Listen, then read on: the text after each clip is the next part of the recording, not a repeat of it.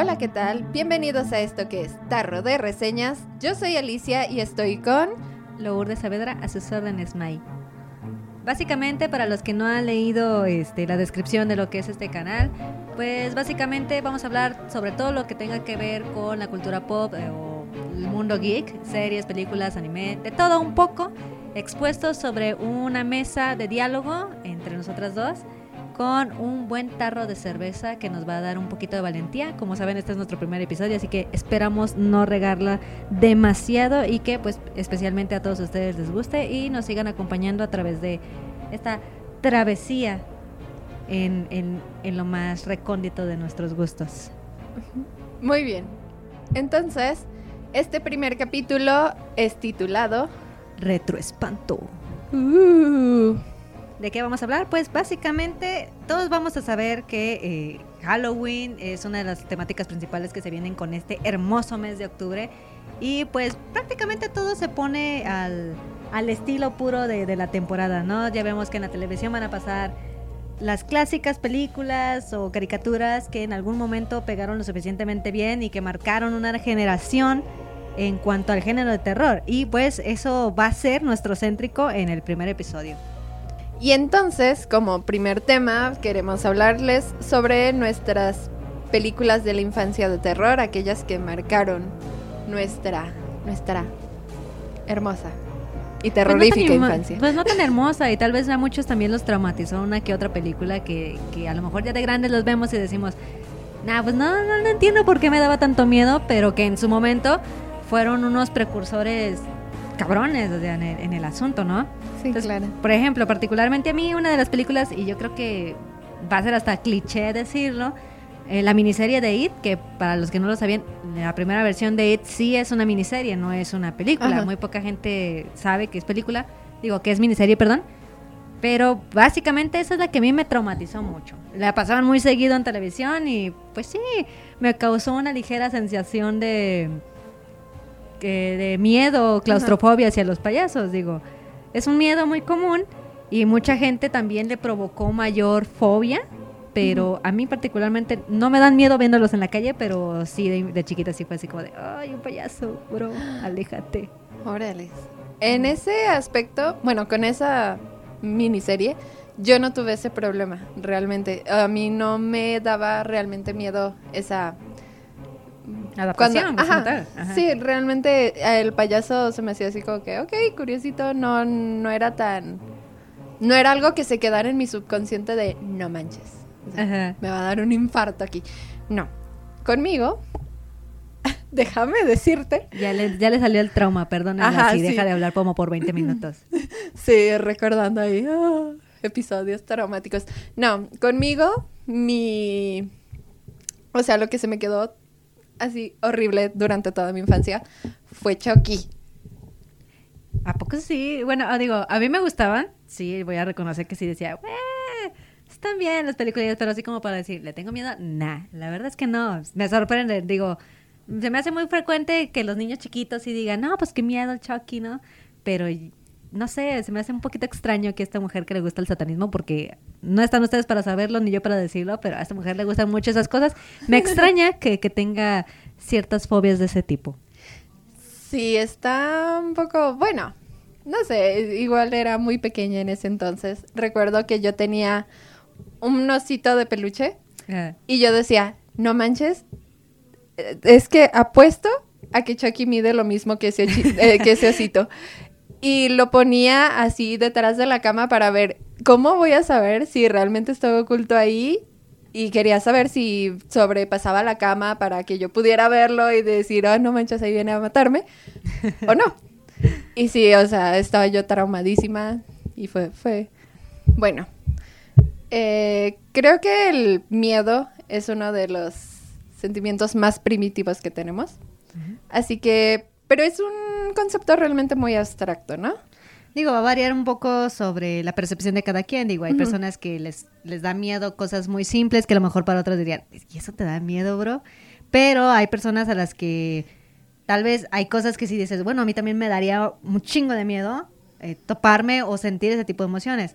Ahora bien, ¿qué tipo de conceptos puede trabajar o qué tipo de conceptos nos gustan ver directamente en las películas como para considerarlos género de terror, ¿no? Porque vamos, una cosa es el terror, otra cosa es el suspenso y otra cosa es los jump screamer, que básicamente son una cosa diferente, pero que se pueden apoyar este, para crear una, una película, una serie eh, bastante llegadora, ¿no? Digo, a mí personalmente, para mí el terror es, es una, una situación de mm, incertidumbre, más que nada, ¿no? La incertidumbre de no saber qué hay en, en, un sitio determinado, qué viene contra ti, no saber qué esperar. Digo, porque muchas, cuando les platico este concepto, este, hay personas que me dicen, no, pues un jump screamer, o sea, pero no, o sea, el hecho de que algo te asuste porque hace un ruido fuerte para mí no es terror. Sí me asusta, son sustos momentáneos, pero nada más, no es una emoción que me genere un terror o un pavor, ¿no?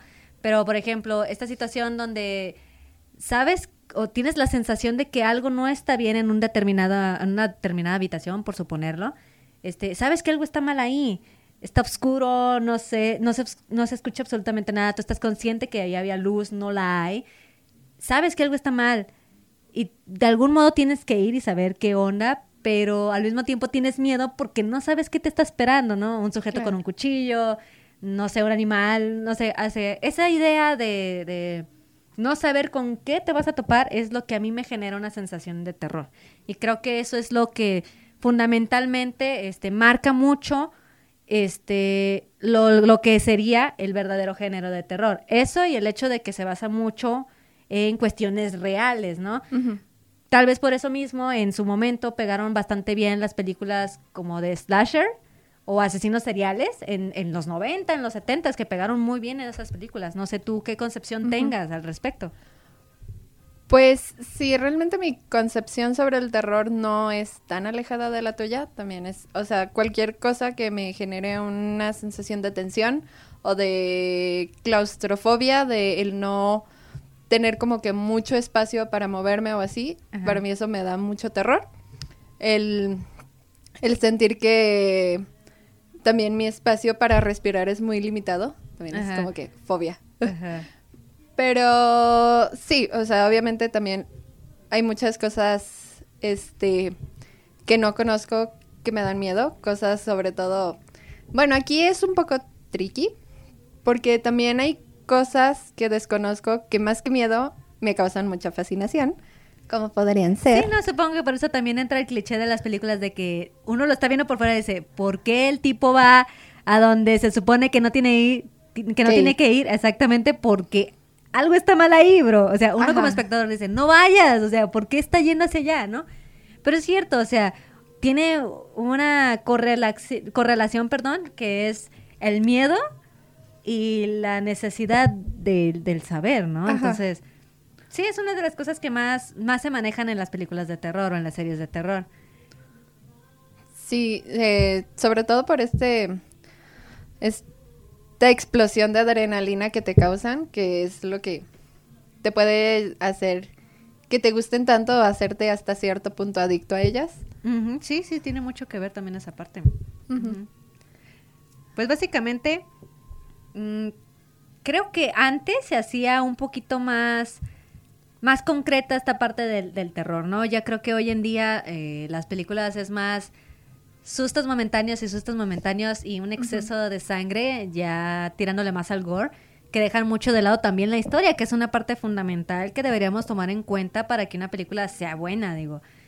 Sí, puede tener efectos especiales muy buenos, puede tener saltos o sustos momentáneos muy buenos, escenas de sangre a morir, lo que tú quieras. pero si la historia es aburrida, si no te está llamando la atención la historia, pues, ¿de qué sirve, no? O sea, pasa sin pena ni gloria, ¿no? Y a veces llegan a ser demasiado cansadas, bueno, a mi parecer, a mí personalmente estas películas de Anabel y estas que son sustos muy muy rápidos, consecutivos, este, que son puros sustos momentáneos, con ruidos fuertes, me aburren. A mí personalmente me aburren porque realmente creo que demeritan mucho la historia de lo que estás viendo. Como te pues comento, también tiene que ver mucho la parte de, la concepción de uno del terror, ¿no? Entonces a mí películas así, pues sí digo, ay, qué hueva, ¿a qué vine, no? Mejor me voy a ver tu historia. No sé, incluso esa me gustaría más, me genera más emociones que, que ver a Anabel, la verdad a mí me aburren mucho. Pero a mí ponme, por ejemplo, películas clásicas, este, no sé, Viernes 13, Halloween, las primeras, y pff, me, me atrapas porque la historia es bastante buena. Y como te comento, a mí me gusta mucho esta expectativa del horror, que, que hasta cierto punto sí se apoya de cosas sobrenaturales o cosas de ese tipo, Ajá. pero no dejan de estar en una parte real, ¿no? Entonces, creo que eso, eso me pega bastante bien y creo que eso también hizo funcionar mucho este, la época del terror en, en años pasados. Que hoy ya, ya ese tipo de cine es muy raro encontrarlo en la actualidad. Digo, ya ves que hace poquito salió Halloween, Ajá. este, como un tipo de secuela de la primera, Sí. olvidando totalmente las otras partidas de películas que se hicieron. Y creo que, bueno, a mi parecer, al menos a mí, me gustó bastante porque sí respetaron un poquito el, el feeling Ajá. de la primera película, ¿no? No sé tú cómo Em, lo veas. Sí, de hecho, también cuando vi esa película me gustó muchísimo. Realmente, eh, la onda de asesinos seriales y así eh, no es tanto a lo que yo le tiro cuando veo terror. Yo sí soy más de fantasmas y demonios. y- Paranormal, ¿no? Ajá. Totalmente paranormal. Paranormal totalmente. Pero sí, me gustó bastante. Tenía, este, sí momentos de tensión así muy...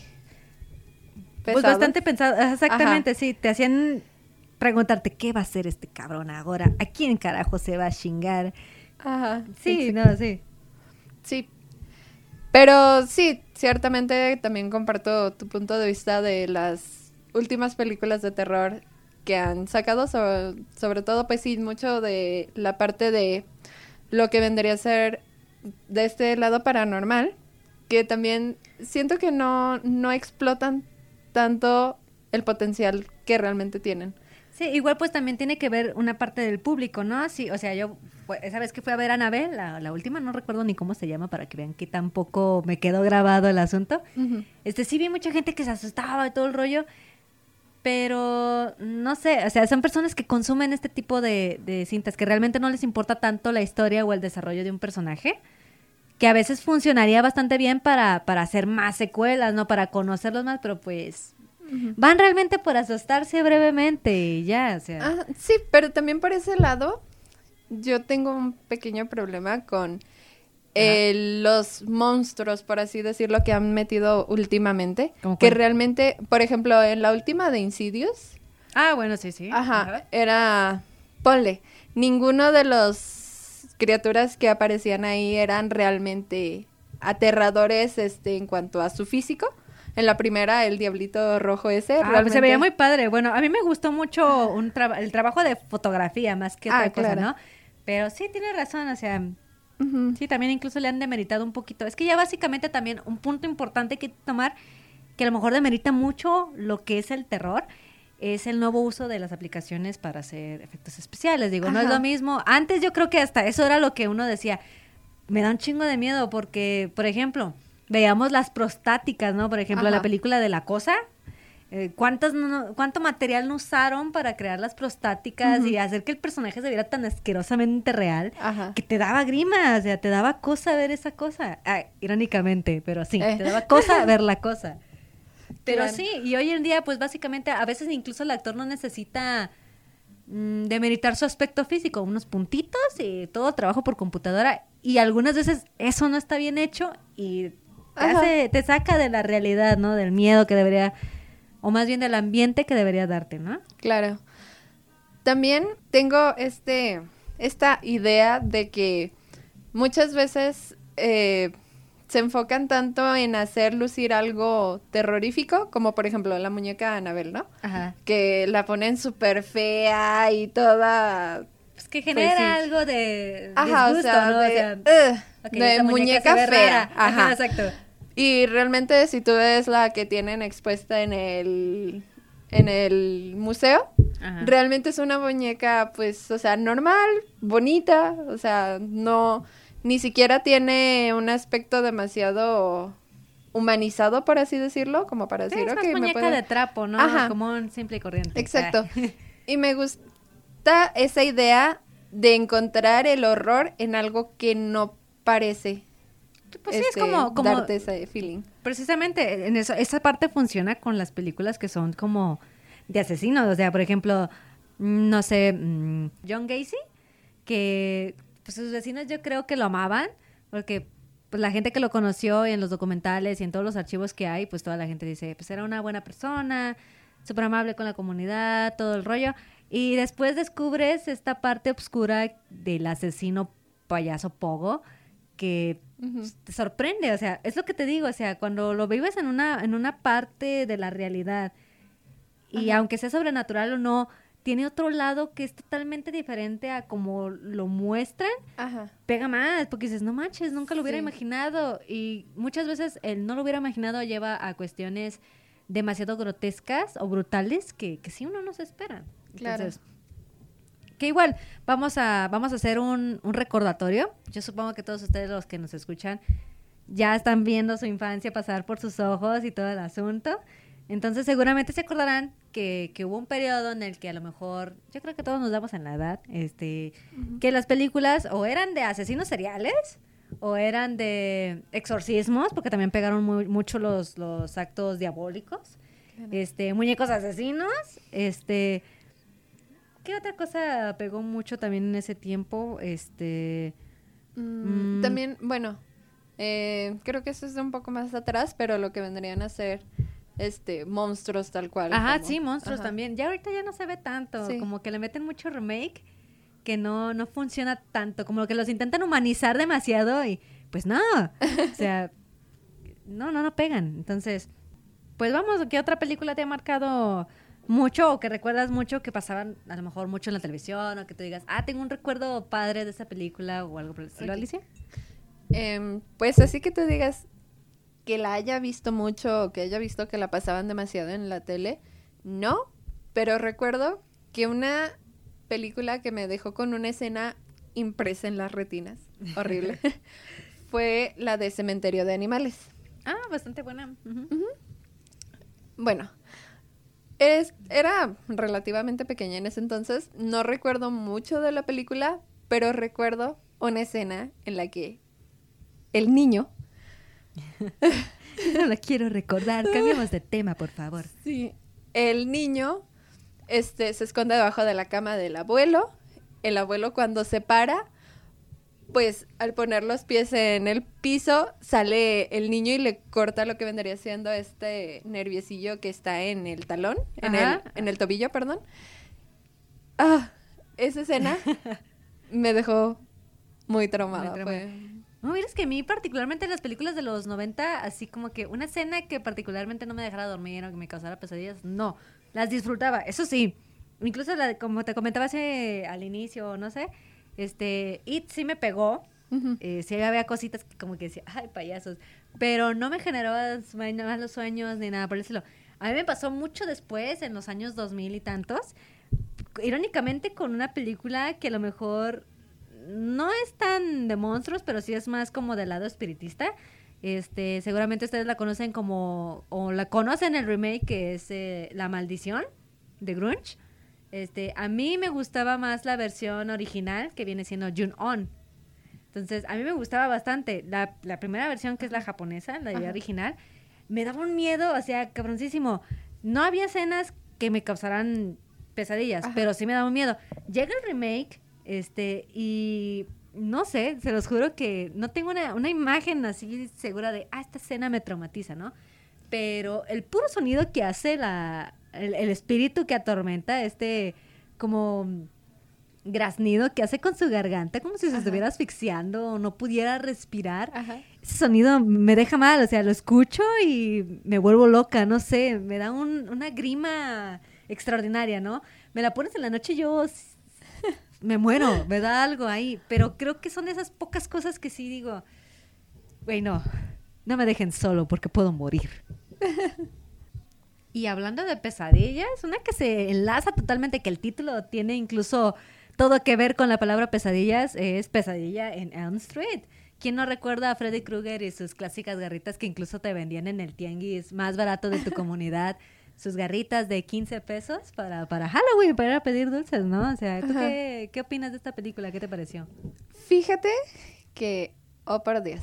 Por Dios. Sí, realmente el personaje, el Freddy, el Freddy para los compas. Exacto, el Freddy Regio, por favor. Ajá. Em, no me daba miedo tal cual. De hecho, estas películas no me daban realmente miedo. Lo que me causaban era asco. ¿De verdad? O sea, Sí.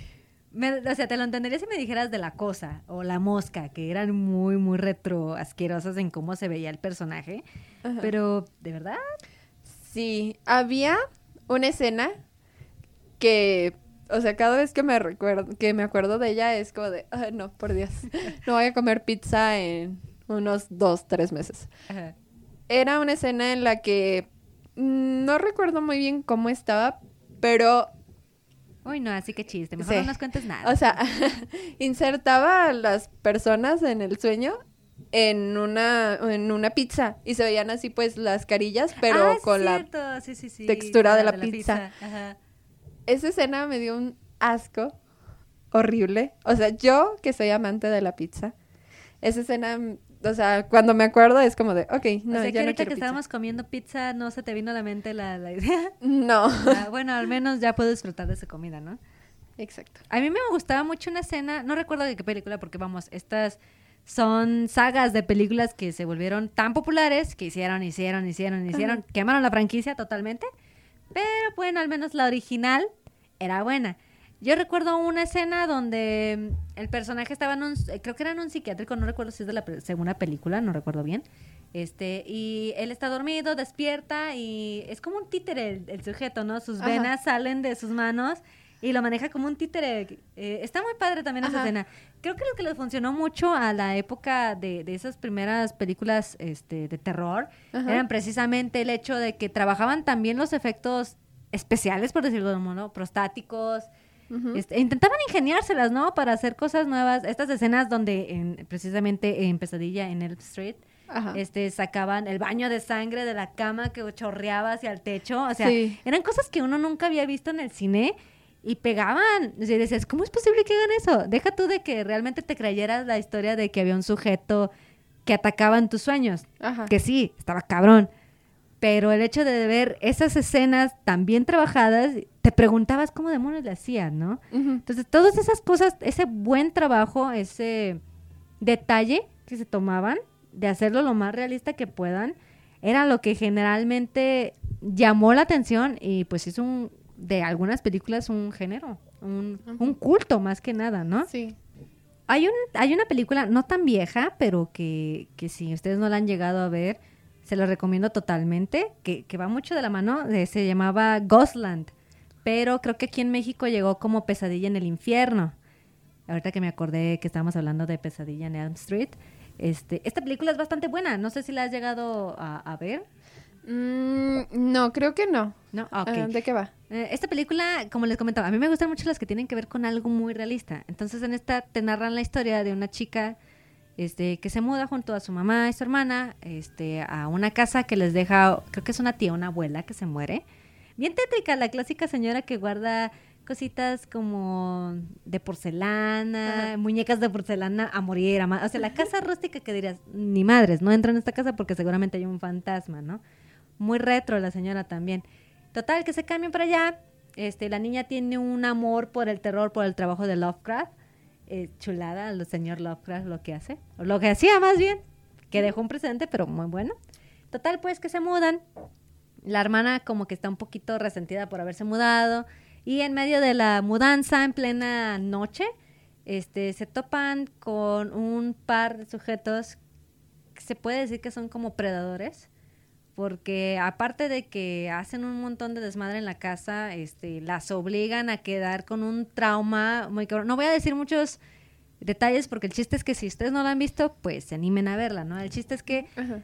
años después la chica este, sobrelleva ese trauma y al mismo tiempo lo plasma en libros, se vuelve escritora, ¿no? Muy famosa la señorita. Y una llamada este, de su madre este, con, re- con respecto al, a- al trauma que le siguió a su hermana por todo lo que pasaron con estos dos sujetos que les comento, este, se ve obligada a regresar, ¿no? Y vamos entre un aspecto de realidad fantasía, este, que va mucho de la mano con, con el aspecto de la psicología y de los eh, de las secuelas, de los traumas que pueden dejar ciertas acciones o ciertos momentos de la vida. Pero está muy buena, o sea, no puedo decirles muchos detalles porque realmente se las estaría quemando y pues ese no es el propósito. Si no la han visto, anímense y si ya alguno de nuestros radioescuchas ya, ya la escucharon, digo, ya la vieron, perdón, órale, ya la escucharon, ¿te fijas? perdón, la cerveza nos está haciendo algo de efecto por aquí. Si ustedes ya la vieron, no me dejarán mentir, es una de esas pequeñas joyas que no mucha gente conoce, pero que pff, chulada de, de- de película, la verdad. Está muy buena. Otra de las cositas que se nos había estado pasando, este, ya hablamos mucho de slasher, ya hablamos mucho de monstruos. ¿Y qué pasó con la cuestión satánica, no? O sea, nosotros muy satánicas y lo que usted quiera, pero se nos olvida, ¿no? Había una película que me gusta mucho, aparte del Exorcista, que es una joya también, que seguramente todo el mundo ha visto, pero que era muy buena, la primera, que ya las secuelas se me hicieron Em, muy me. Voy a abrir un pequeño paréntesis. Pequeño, pequeño. Ajá, paréntesis. muy pequeño. Tiene cinco minutos. Sí, menos. Eh, para decir que yo jamás he visto El Exorcista. Chan, chan, chan, chan. Señoras y señores, en este momento presento mi renuncia a la chingada con todo esto. Ya la verdad me he decepcionado a mi compañera. Es más, vete, no sé qué estás haciendo aquí si no has visto El Exorcista. Eh, adiós, hasta nunca. Mande cruel. Nah. Ah, ah, más atrás, para las personas que no alcanzaron a escuchar, está tenemos algún cierto público. Y hasta esa persona se, se siente sorprendida del hecho de que aquí la señorita no haya visto algo tan clásico como El Exorcista. O sea, no tienes derecho de hablar de... Ah, no te creas, no. No tiene perdón de Satán. Recuerden que somos satánicos aquí. Ah, no. Exacto. Lo siento, Bafomet, te he fallado. Hemos fallado, lo sentimos. Pero ¿por qué no? O sea, es tan clásica que la- ya está quemadísima. O sea, es- como, no sé, es como si a uno, a uno que es friki o que le gusta mucho alguno geek no, no sepa qué es Death Note, ¿no? O sea, Ah, así de cabrón.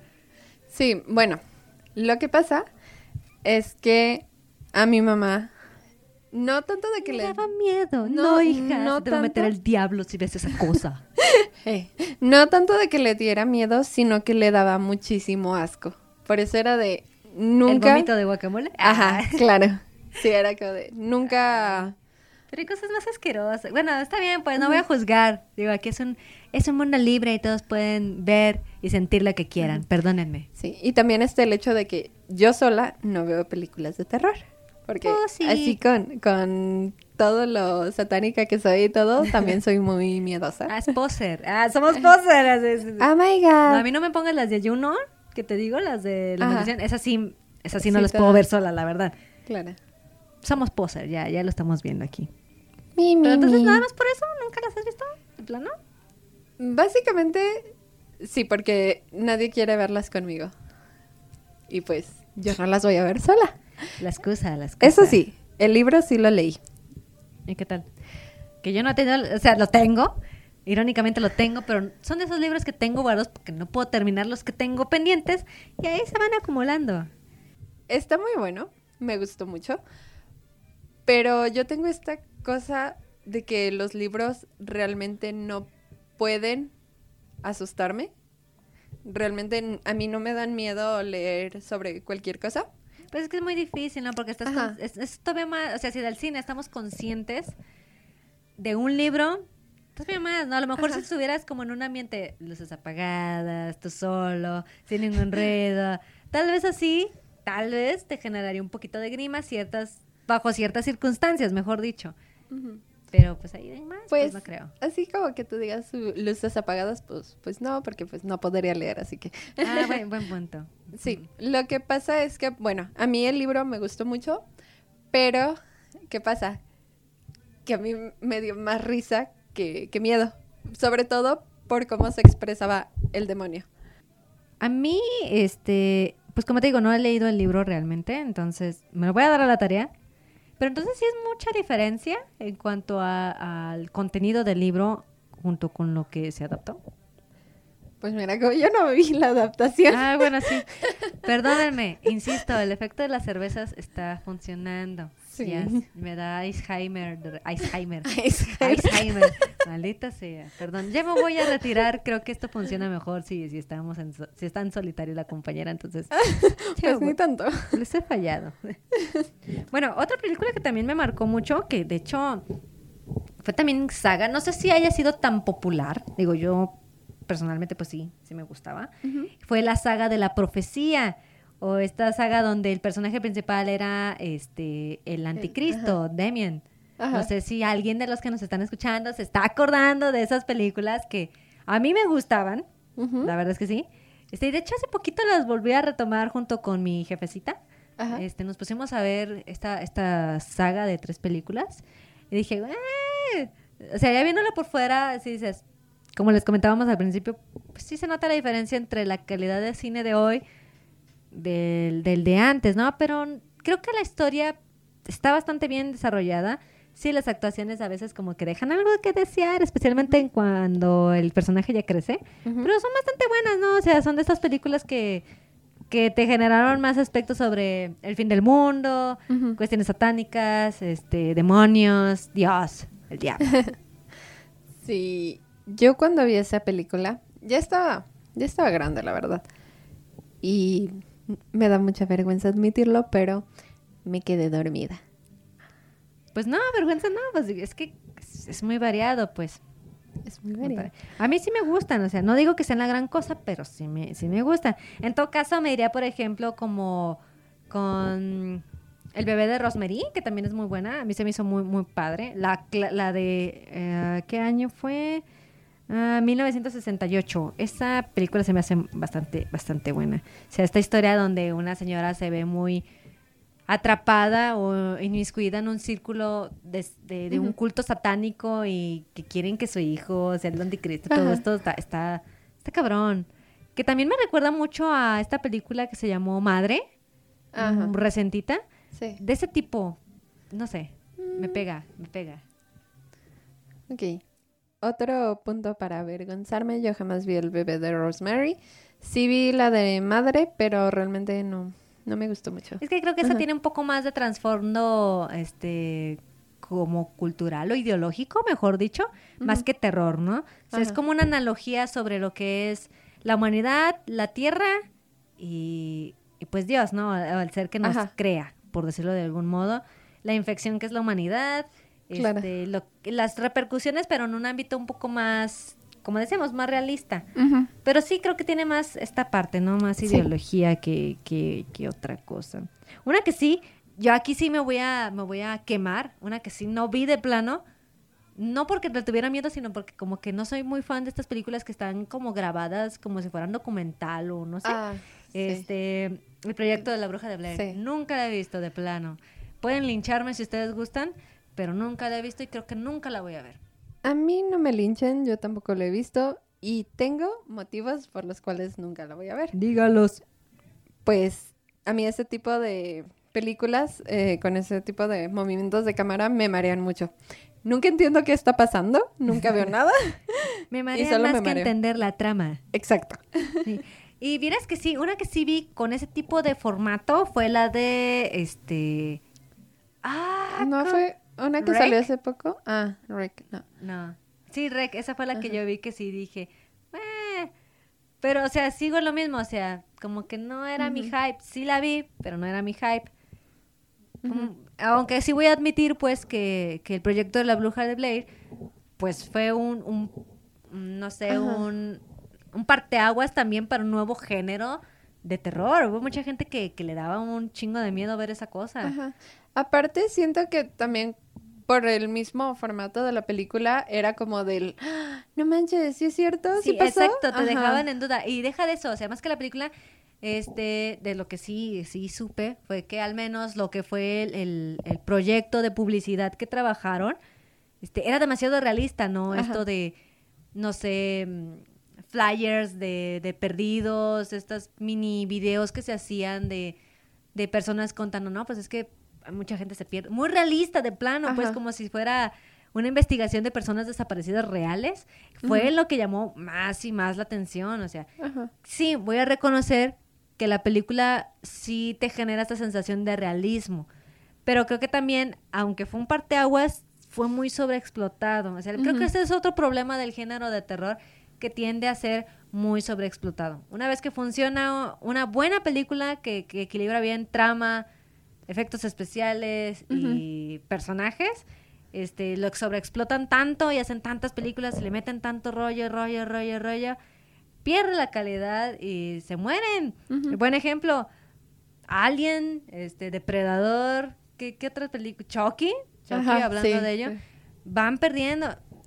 Eh, Freddy Krueger también Ajá. perdió mucho, mucho, mucha credibilidad o mucho del- de, lo que era el sentimiento que te provocaba terror. Sí, claro. También en las películas, podríamos decir, más recientes, la, lo que fueron las primeras dos de la saga del conjuro, a mí me gustaron mucho. A mí nunca me gustaron. Eh. Creo que no, no soy fan. Ajá. Bueno, esas dos a mí sí me gustaron mucho. Y las primeras dos de Insidious, o La Noche del Demonio en, aquí en México, eh, también me fascinaron. La segunda de Insidious sí me traumó por varias semanas. Hay una escena en la que la mamá cuando voltea está el fantasma y le da una cachetada y le grita no sé qué. Y era de mi terror de voltear y que me dieran una cachetadota. Otra que también como que no, no soy de todo fan, pero sí conozco, fue la saga de Scream. Esa, esa también, más por el aspecto visual del asesino, esta máscara de Ghostface. Ajá. Se hizo muy popular, incluso ya ven que sacaron estas películas de, de Scary Movie, que pegaron re bien también. Creo que soy más fan de Scary Movie que, Sí. que de la saga original. Pero como comentábamos, o sea, el, el cine de slashers o de asesinos pegó mucho. También la masacre de Texas. También me gustó mucho. Me gustó más el remake, el primer remake que hicieron, que la original. Este, pegaban bastante bien. Creo que otra película que, no sé, creo que es muy, muy necesario, o al menos muy necesario comentar, sería El Resplandor. Oh. Digo que a lo mejor muchas personas lo consideran más como suspenso. Ajá. Para mí es terror, digo. O sea, imagínate ser Daniel con tu papá todo loco, alcohólico, psicótico, que intenta matarte a ti y a tu mamá con un hacha, ¿no? O sea, pobrecito. Sí. Pobre de Daniel. Trauma de por vida. De por vida, cabrón. Sí, Es más, trauma que te va a perseguir en tus siguientes cinco vidas.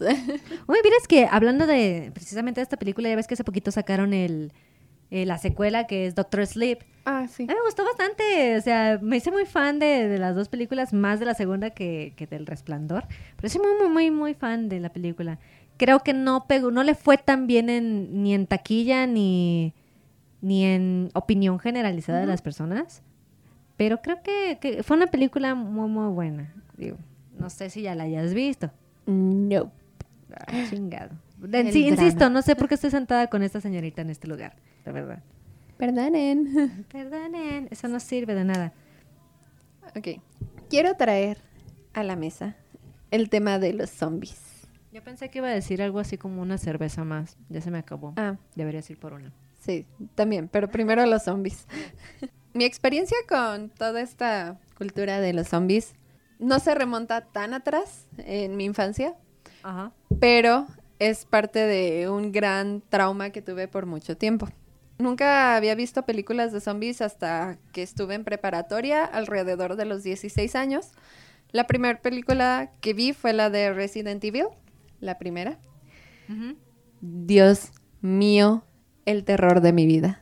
Yo no sé si fue porque tengo un acercamiento ligero con, con lo que son las, los videojuegos. Entonces, desde el momento en el que le cambian un montón de rollo, pues como que digo, nah. Fíjate que a mí me pasó lo mismo en la cuestión de Resident Evil. Te digo, tuve un acercamiento con los videojuegos que me causó como de, nah, ya le cambiaron, ya no me gustó tanto. Me pasó lo mismo con Silent Hill. Mm, Que sí, me gusta más Silent Hill. Que Que, exactamente, creo que le pegaron más, un- o sea, respetaron un poquito más la historia y el costume de los personajes, pero sí, o sea, Ajá. son adaptaciones que hicieron su mérito, pero pues también se van degradando o algo no funciona bien del todo, o sea. Regresando a mi, mi trauma con los zombies. Yo había crecido con la idea, la idea abstracta, porque realmente no tenía un referente así de, ah, pues vi esta película, de los zombies lentos que comen cerebros y como la película de la viejita de zombies, una en blanco y negro. Ah, ah, ay, ay, ay. Ajá, esa. Ahí les debo el nombre.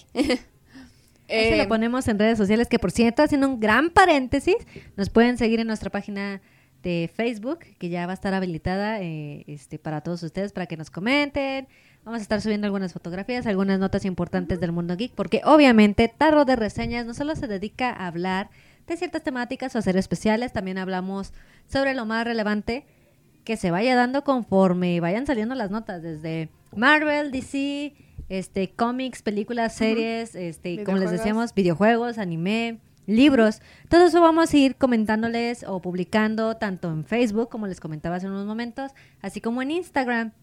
Y posiblemente vayamos a tener una página web que en cuanto tengamos más informes se los haremos saber a todos ustedes para que pasen y se diviertan un poquito. Por cierto, no olviden dejarnos sus recomendaciones. También les estaremos echando un ojito. Con mucho gusto. Y de hecho vamos a intentar hacer alguna encuesta para saber qué temáticas les gustaría que habláramos y algún especial, algunas reseñas, algunas hipnosis, algún autor que les gustaría incluso que, ya sea de cine, libros, mm, de series, que les gustaríamos que habláramos un poco más de su vida, de su trabajo.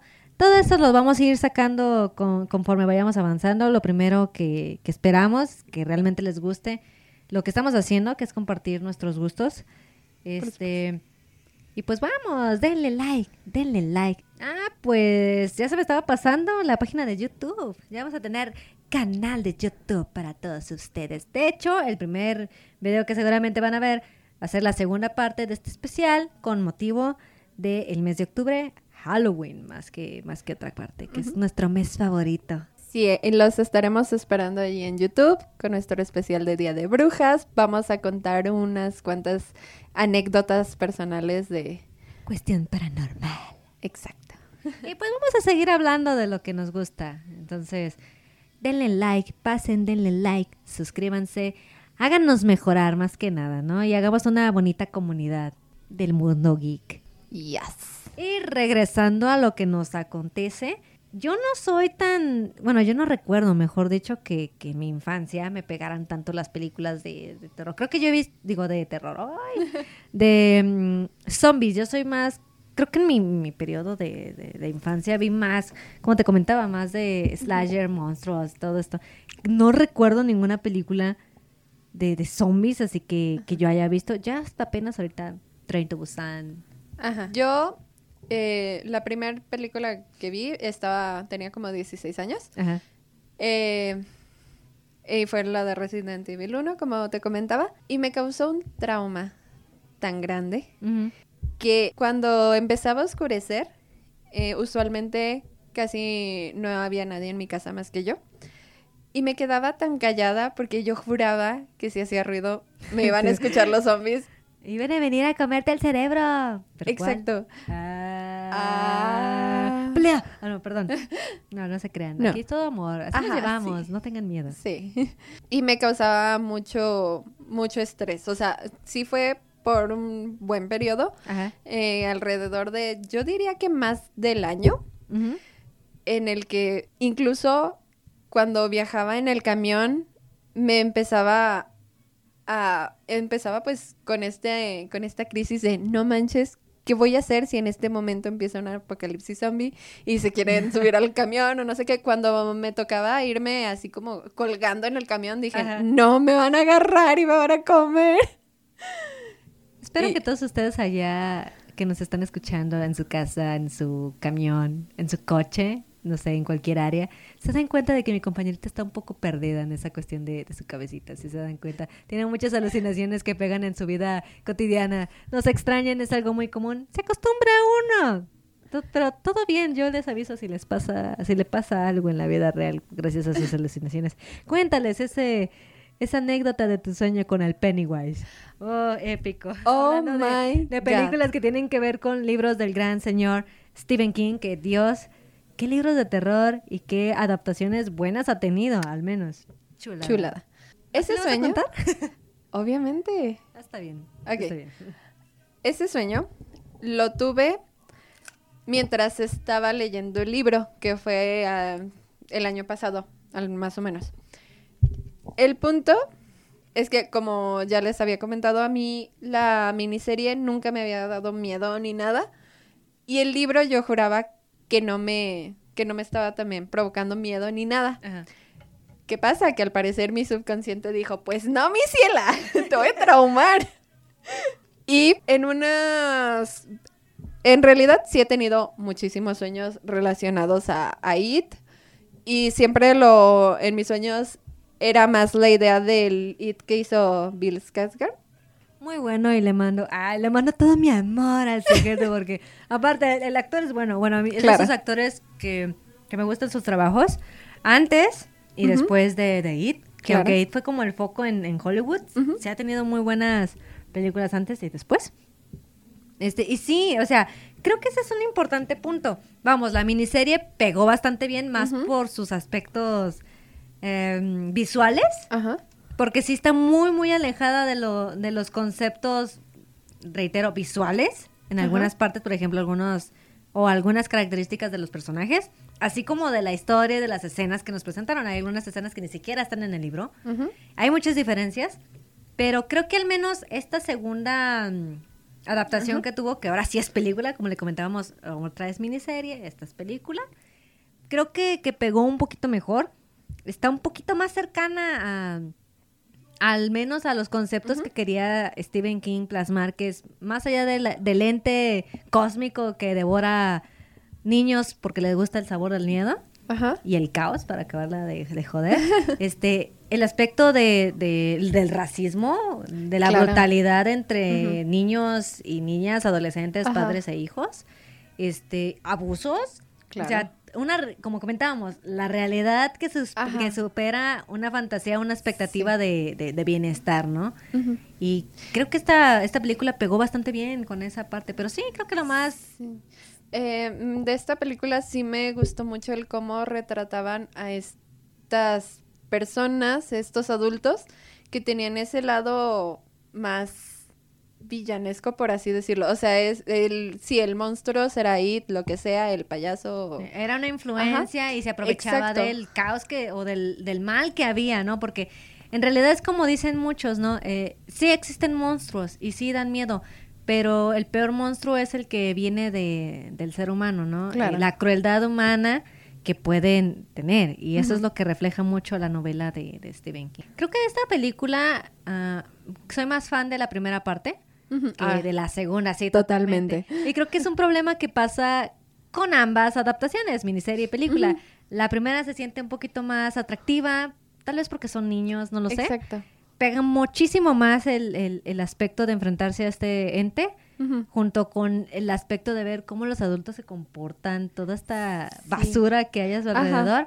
Que cuando son adultos, como que ya. le Pierde la magia. Sí, pierde Ajá. la magia, ¿no? Y especialmente en esta segunda, como que le resiento mucho el tipo. No sé si, si la forma en la que retrasaron la muerte de. Retrataron, perdón, la muerte de, de It. Ajá. Sí, como que se me hizo muy. Eh, por ejemplo, en esta segunda película, sí hubo un momento en el que me dio penita. El, cuando ya lo estaban, se lo estaban chingando. Se lo estaban tasajeando. Ajá. Y fue así como de, ay, pobrecito. Pero me dio mucho más sentimiento en el libro.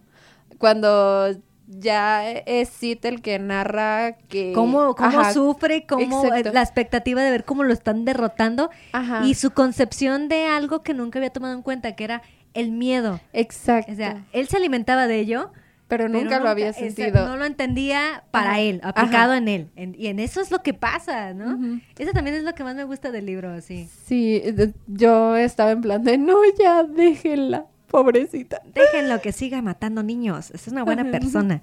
Tiene buenos sentimientos. Nunca lo había sentido. Denle chance. Es una, una escena que, que no está en el libro. Ah, no, no, sí está, pero aquí le pusieron como un, como un tipo corte eh, musical.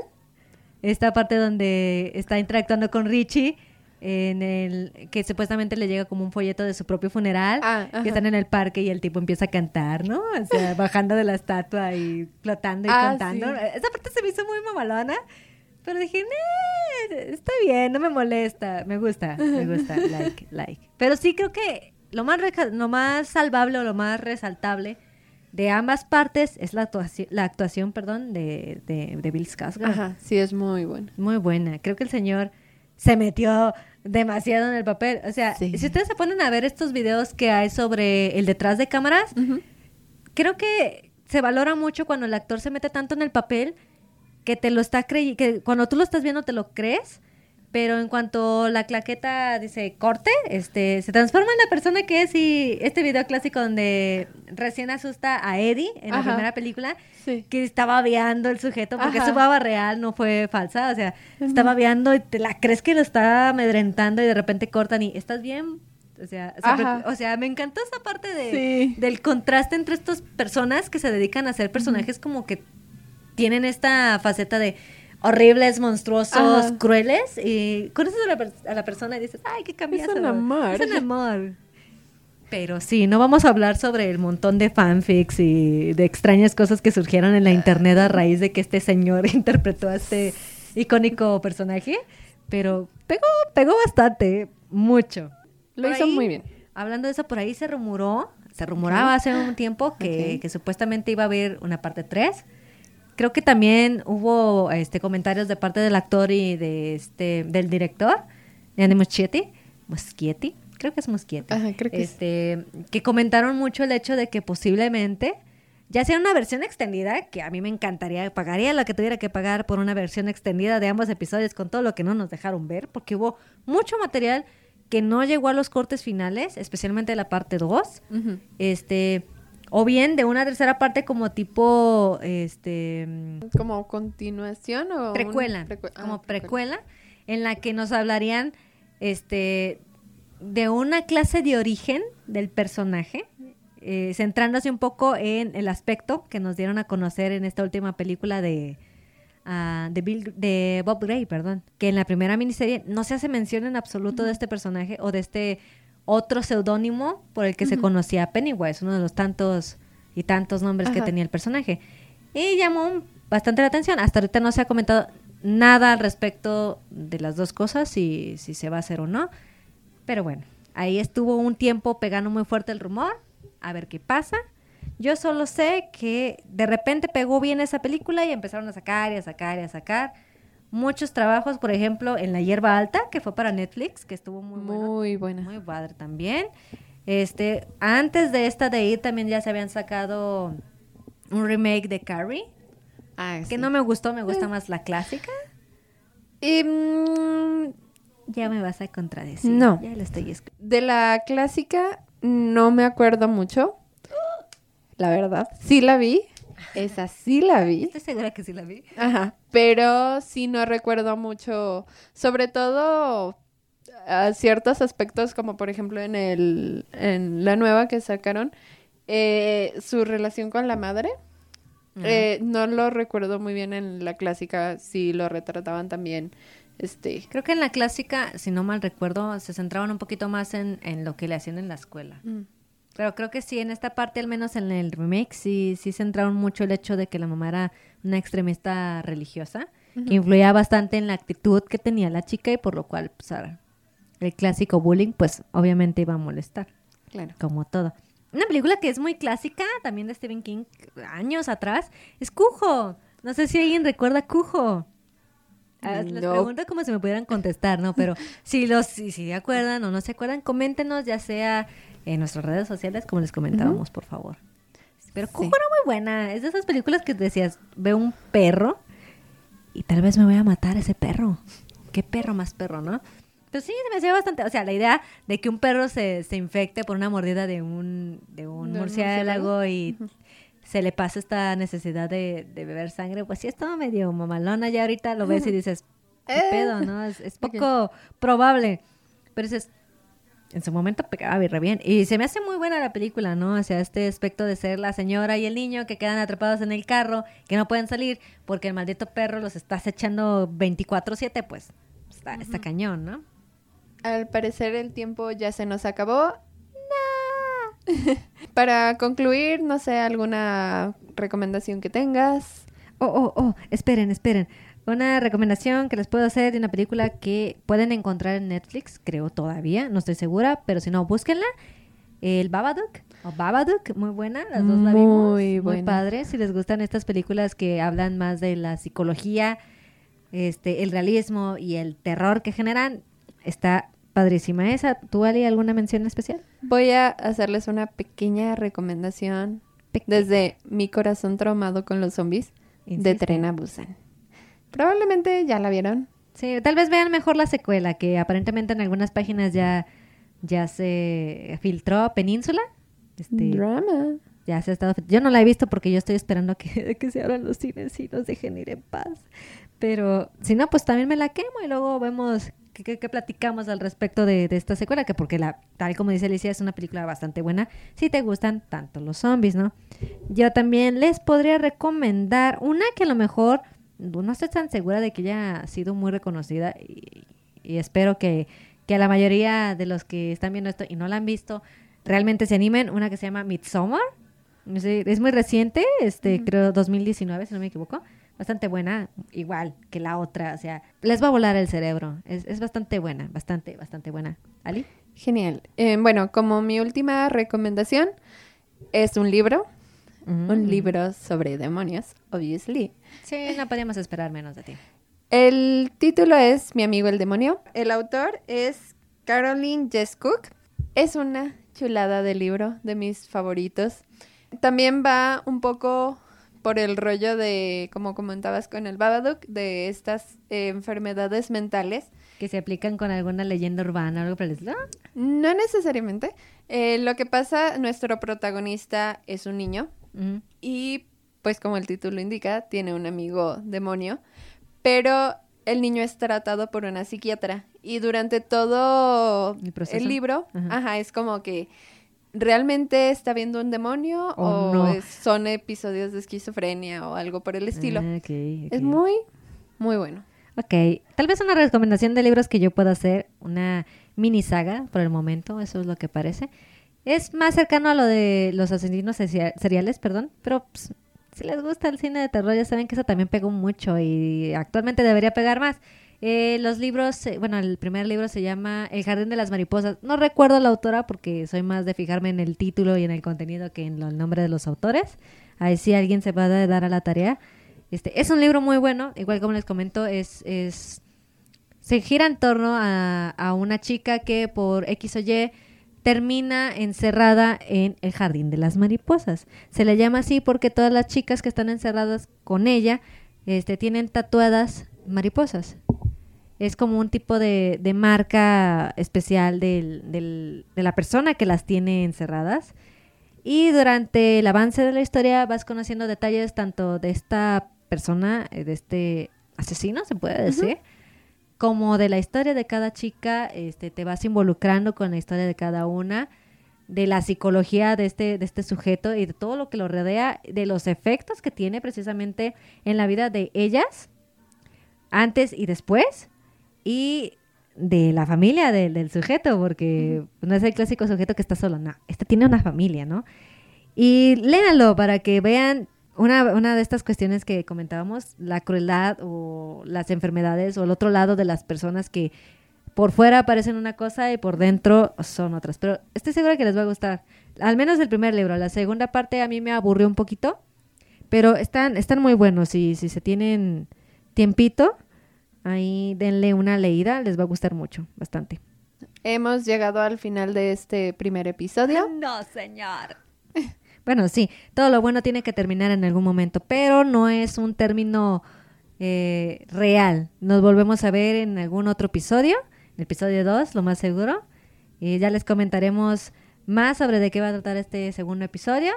Igual lo importante, como le comentamos al principio, es que el producto les guste. Esperamos que realmente les guste, nos ayuden a crecer con sus comentarios, con su apoyo, con sus eh, likes. Con Por su con- supuesto. exacto, con su continuo acompañamiento, ¿no? Entonces, denle like. Claro, no olviden seguirnos en nuestras redes sociales. Pueden encontrarnos en Instagram como eltarro.oficial. En Facebook como Tarro de Reseñas o arroba Tarro Oficial, como gusten. Y eh, eventualmente les estaremos publicando en esas redes eh, cuando ya tengamos nuestro canal de YouTube. Así que manténganse al tanto. Esperamos les haya gustado mucho. Nos vemos en el siguiente episodio. Esto fue Tarro de reseñas. Bye bye. Adiós. Oh.